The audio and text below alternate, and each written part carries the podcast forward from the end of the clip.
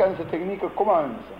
5, 4, 3, 2, 1, 0. Décollage.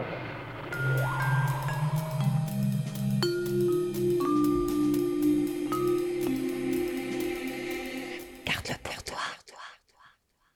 Histoire et confidence. À la gardoise. Aujourd'hui, Michel emmène Achille pour une expédition souterraine. L'histoire de la grotte claire, c'est qu'elle a été découverte en 70, je crois. Et les premiers spéléos qui l'ont découvert faisaient un aller-retour. Ils remontaient jusque là dessous, sous nos pieds. Sauf que, à la suite d'une escalade qui a été faite par des spéléos assez récemment, hein, ils sont remontés et ils ont vu des racines. Donc ils se sont dit, on n'est pas loin de la surface. Et après, euh, lorsqu'ils sont arrivés au contact de la masse rocheuse, ils ont mis des explosifs. Donc ça fait que maintenant on peut traverser.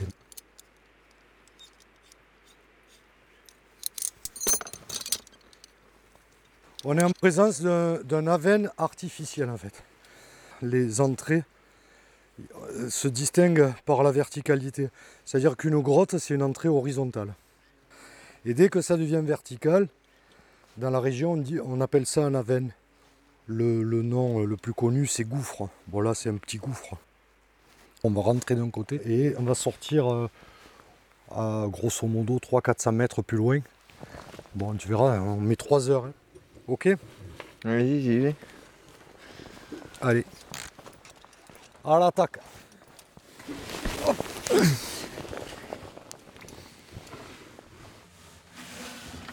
Ah, ça a l'air galère. Hein.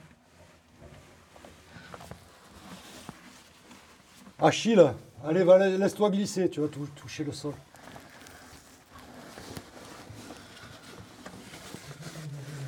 Ah, mais c'est hyper étroit, genre. C'est des paliers, ça descend en escalier.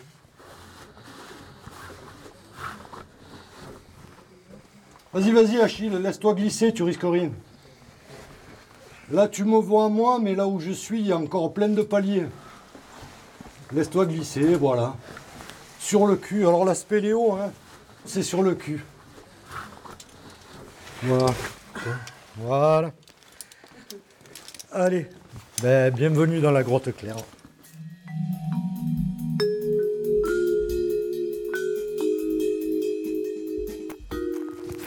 Alors je me présente, Michel Serfati, et actuellement je suis employé par le CDS 30, Comité départemental spéléologique du Gard qui est lié à la Fédération française de spéléologie. On est à 100.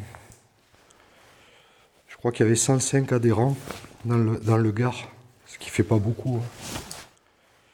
Donc si les jeunes veulent s'engager, ben moi je les prends en charge. Et puis moi j'organise des activités toute l'année, euh, une fois tous les 15 jours, avec des, des petits camps pendant les vacances. Le but, c'est de les rendre autonomes. C'est-à-dire qu'au bout d'un an, je leur ai appris toutes les techniques pour être autonomes sur corde.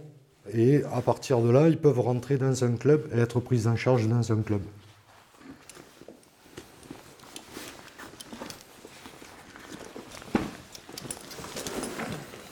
Alors c'est de suite joli ici.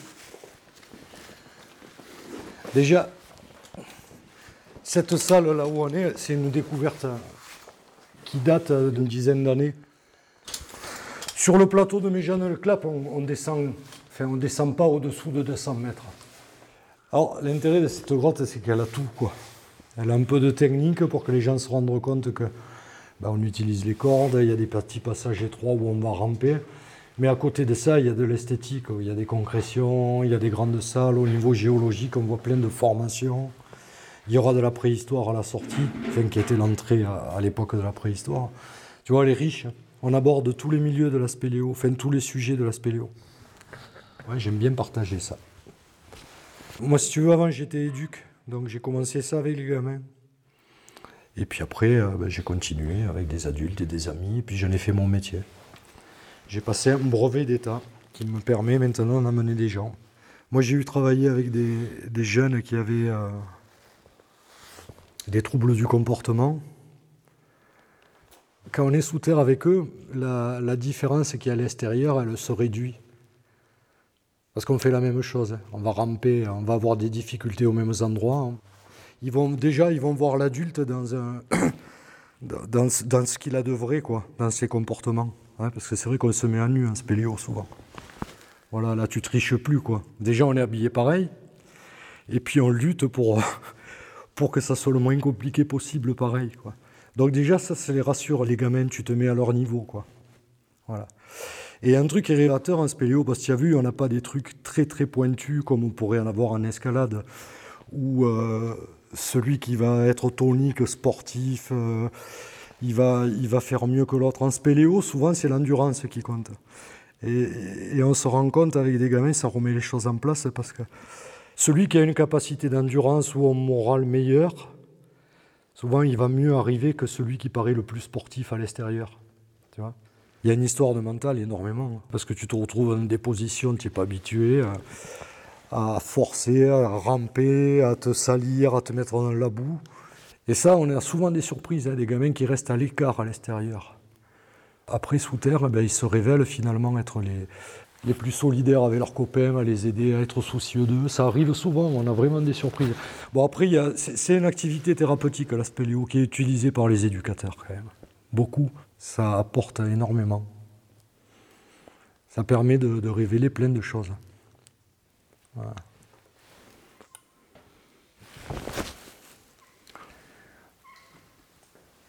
Achille, passe dessous avant de changer tes longes. Passe corde, voilà. Tu te tournes face à la corde, ouais. Dos au vide. Laisse-toi glisser, tu vas tou- toucher le sol. Tu regardes le plafond, tu verras les milliers de gouttes d'eau qui arrivent.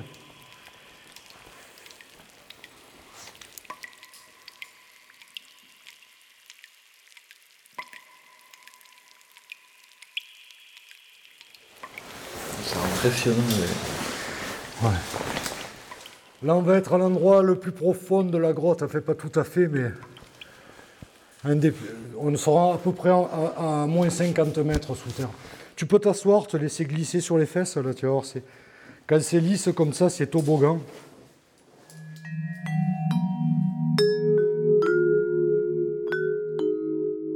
J'allais faire un rappel. Excuse-moi, j'ai la corde dans la bouche.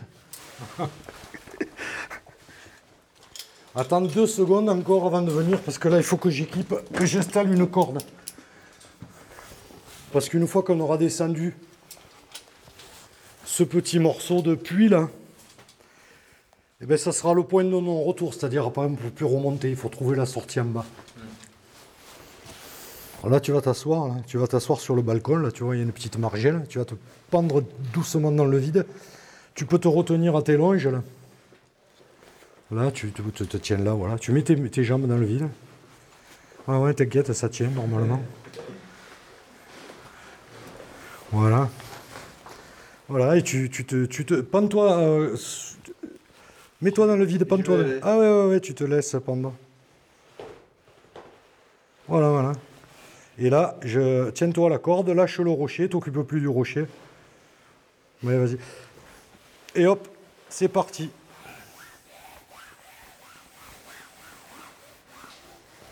Là, ça s'entend au niveau de la résonance. On est, dans la grande salle.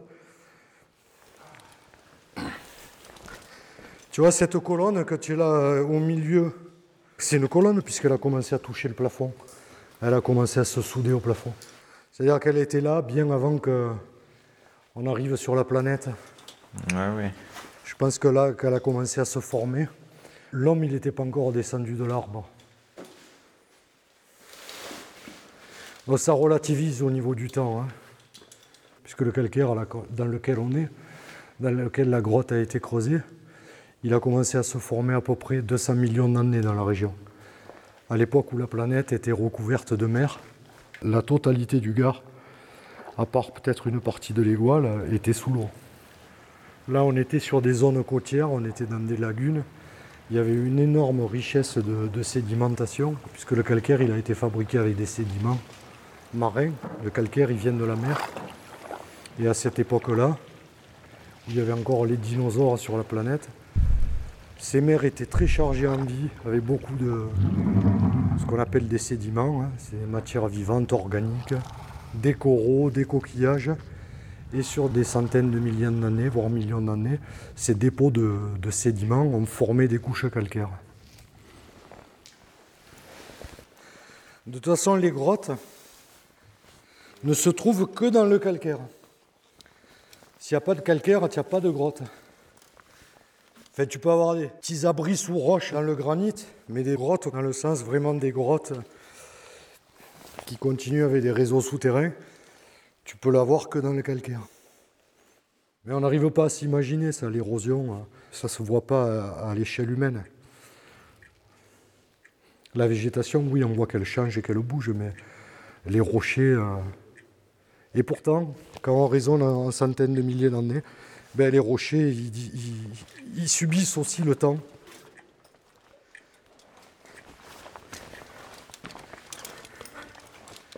Il y a ça aussi.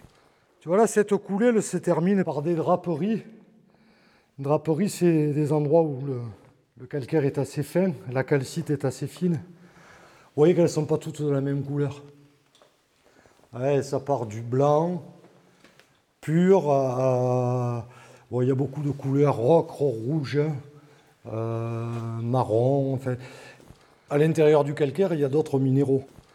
Il y a beaucoup d'argile prisonnier aussi. Tout ça va colorer la calcite. Et donc, les, les couleurs, souvent marron, rouge, c'est le fer. C'est pour ça qu'on n'a pas cette uniformité de couleur.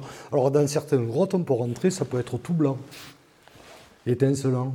C'est-à-dire que le calcaire, il est dissous sans, euh, sans aucune euh, impureté. Alors, j'y tape dessus pour vous montrer que ça a des sonorités différentes, mais je tape modérément. hein. Écoute.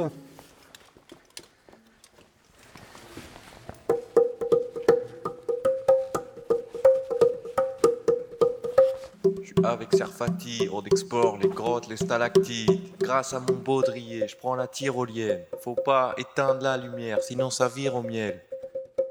Ok, on entend des bruits, des gouttes d'eau. J'arrive, tu sais que sur le beat, c'est moi qui manie le micro. Je pars en impro avec Serfati. Faire de la spéléo, c'est pas des confettis. Non, c'est plus difficile que ça avec les autres et je prends que ça. Faut pas l'oublier. J'arrive et tu sais que je vais me débrouiller. Eh, Il y a du son sous terre. J'ai déjà amené la guitare. Avec des copains, on se retrouve pour faire de temps en temps ce qu'on appelle des buffs. On improvise entre musiciens. Quand tu fais de la musique, tu penses à rien d'autre qu'à ça, quoi. Tu te, ça libère l'esprit. D'ailleurs, c'est un truc que je retrouve en spéléo aussi. Parce qu'en spéléo, tu penses à rien d'autre que ce que tu fais. D'ailleurs, c'est vital pour la spéléo. Pour la musique, non, mais pour la spéléo, oui. Il vaut mieux penser à, ce que tu fais, justement, pour éviter les accidents et pour éviter les soucis. Mais d'un autre côté, ça libère. Quand tu es uniquement dans le faire, ça, soulage du reste du temps où on a toujours des idées qui nous traversent la tête sans savoir pourquoi. Souvent, ça, quand on est sous terre, ben, on laisse tout ça à l'extérieur. Et voilà. il, se passe quelque chose sous terre qui fait que les gens se retrouvent face à eux-mêmes, mais en plus, c'est un milieu assez calme, assez. euh, qui, qui a même tendance à, à mener vers à la méditation. hein. Et généralement, c'est apaisant, ça. Bah, Dans la réalité, très peu de gens sont claustrophobes. Euh, Tout le monde a cette appréhension de se retrouver enfermé dans des endroits étroits, mais un vrai claustrophobe, tu le fais pas monter dans un ascenseur. C'est impossible pour lui, c'est maladif. Alors moi, je force personne, mais tu les amènes voir et ils se rendent compte qu'en fait, tout ça, c'est dans la tête. Et après, il reste les passages étroits. Les passages étroits, euh, on a tendance à, à vouloir passer en force vite. Et c'est là où tu te coinces. Alors que si tu y vas doucement et que tu regardes bien le passage, tu t'aperçois qu'il y a toujours une solution. Presque toujours. Si la solution n'y est pas, ben, tu fais demi-tour. Maintenant, là, on est, euh, on est au point bas, là. Ça veut dire que tout ce qu'on a descendu, on va le remonter de l'autre côté.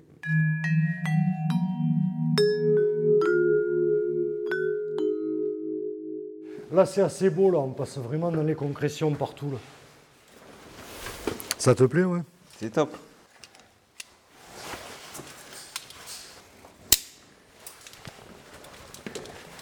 La tyrolienne, c'est toi qui passes en premier. Je prépare et puis je t'explique.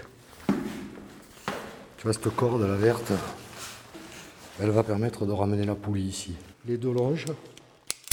Voilà. C'est mieux de mettre euh, des mousquetons du même côté ou un de, de chaque côté? Alors, si tu mets un de chaque côté, c'est top. Tu montes. Quand tu jettes la corde, fais gaffe qu'elle ne se bloque pas. Vas-y, vas-y. Allez, je lâche. Oh merde, elle est coincée. Ah merde. Ah là là, ces cordes sont toujours revêches. Elles vont toujours s'en mêler au moment où il faut pas. C'est un apprentissage de la patience, la spéléo aussi. Moi qui n'étais pas patient avant.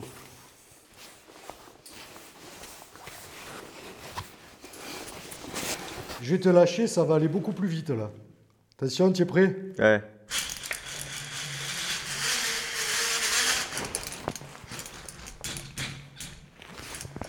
Chou Voilà. L'atterrissage, il est violent. hein. Et encore, je t'ai retenu. Hein.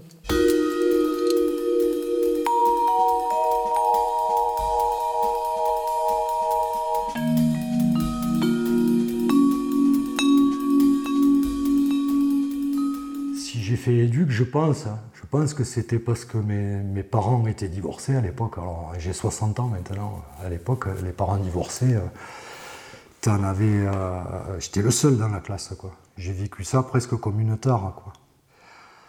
C'est un boulot que tu fais, euh, évidemment, que tu fais ça par conviction. hein. Parce que sinon, ça marche pas, quoi.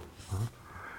Il y a beaucoup d'édus qui se brûlent les ailes parce que, bon, tu as beau avoir la vocation, la conviction, euh, l'envie. euh, euh, je veux dire, après, il faut aussi quand même penser que face à toi, tu as des êtres humains et que tu peux faire des dégâts.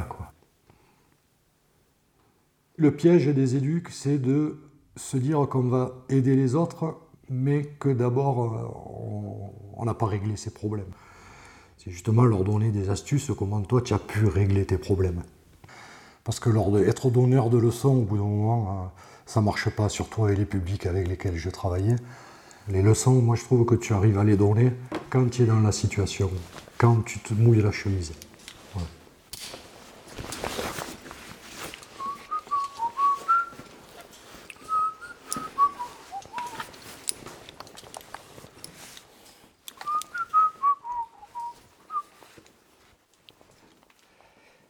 Cette grotte, elle a été découverte grâce à des fouilles préhistoriques, puisque c'est en grattant le sol qu'ils ont trouvé la suite de la grotte. Par là où on va sortir, là, dans une centaine de mètres. Euh, mais c'est de la préhistoire beaucoup plus récente, hein, ça n'a rien à voir avec euh, 35 000 ans. Nous, on retrouve plutôt de la préhistoire fin du néolithique, début de l'âge de bronze, c'est-à-dire euh, entre 10 000 et 8 000 ans. C'est des périodes assez proches de nous. Hein. Puis ce qui se trouve beaucoup dans le secteur de Méjeanne, il y a eu beaucoup de grottes qui ont été utilisées en grottes à citernes, donc on trouve beaucoup de poteries. Tu imagines au-dessus, c'est la sécheresse, il n'y a pas d'eau, puisque l'eau rentre sous terre. Et les préhistoriques, ils avaient déjà compris qu'en rentrant dans les grottes, bon, ils n'allaient pas bien profond, mais ils restaient près des entrées. Tu vois, toutes les, tu lèves la tête, toutes les stalactites, là, il y a une goutte d'eau qui tombe. Ils allaient rentrer le matin, ils amenaient les poteries, euh, ils les posaient sous les stalactites et puis le soir ils venaient les chercher. Et elles étaient pleines d'eau. Ça leur évitait de faire 200 mètres de dénivelé pour aller jusqu'à la rivière en bas. Ils avaient l'eau sur place. Là encore, en grattant, tu peux retrouver des tessons de poterie qui ont 7-8 000 ans. Ça ne veut pas dire qu'à Méjeanne, il n'y ait pas une grotte ornée qui se découvre un jour. hein. Sur les gorges du Gardon et sur les gorges de la 16, on remonte à moins de 35 000 ans. Dans les deux cas, des, des peintures ont été découvertes.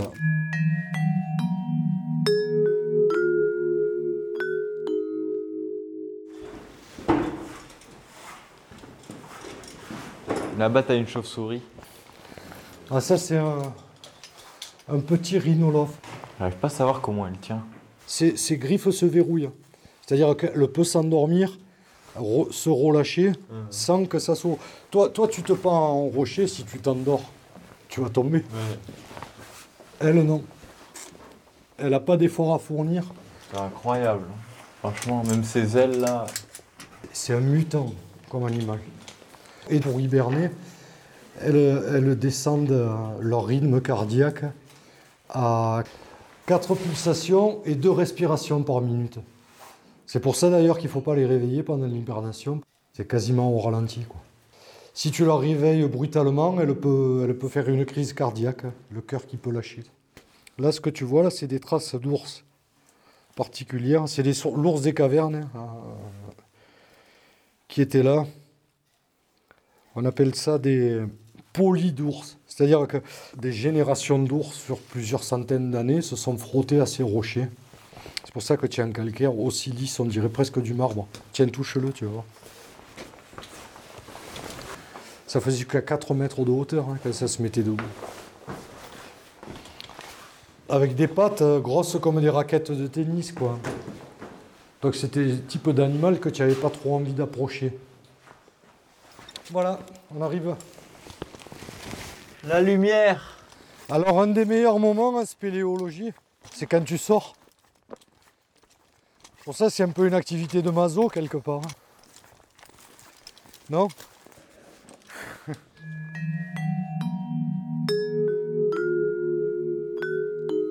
Garde-le pour toi.